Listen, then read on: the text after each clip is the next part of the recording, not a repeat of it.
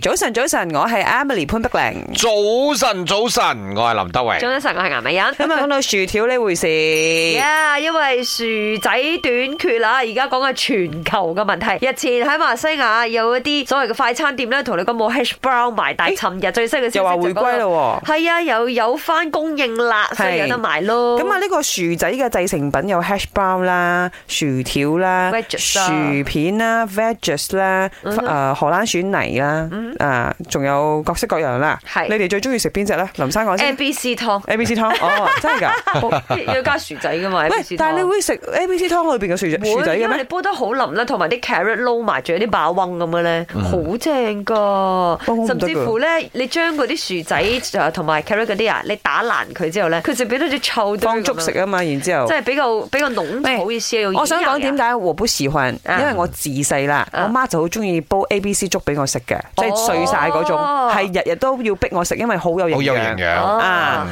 然之後我而家大個我就唔食 啦，貨幣就真係 好驚。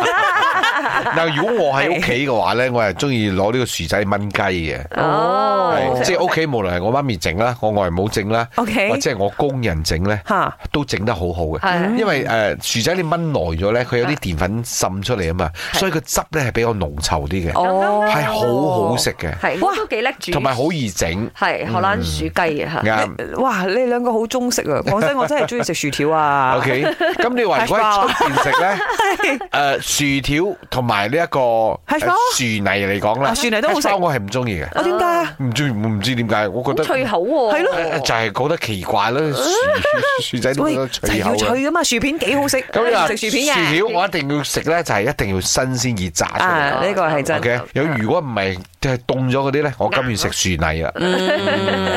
早晨啊，早晨啊！我媽係將啲薯仔切成誒、呃薯仔角啦，咁跟住誒炸好咗少少誒呃金黃金黃之後咧，就揼啲誒麥片上去，好好食噶。跟住中意辣嘅就可以擠啲咖喱葉一齊炒一炒，兜一兜佢就好好味噶啦。 My 三位主持早晨，我最中意嘅薯仔料理啊，當然係咖喱肉碎炆薯仔啦，撈飯一流啊！哇！講起薯仔，我又諗起我自己做嘅薯仔沙律，即係加多少 mayonnaise 同埋加多少蛋落去，撈下撈下放雪櫃，哇！再攞出嚟食，好好味。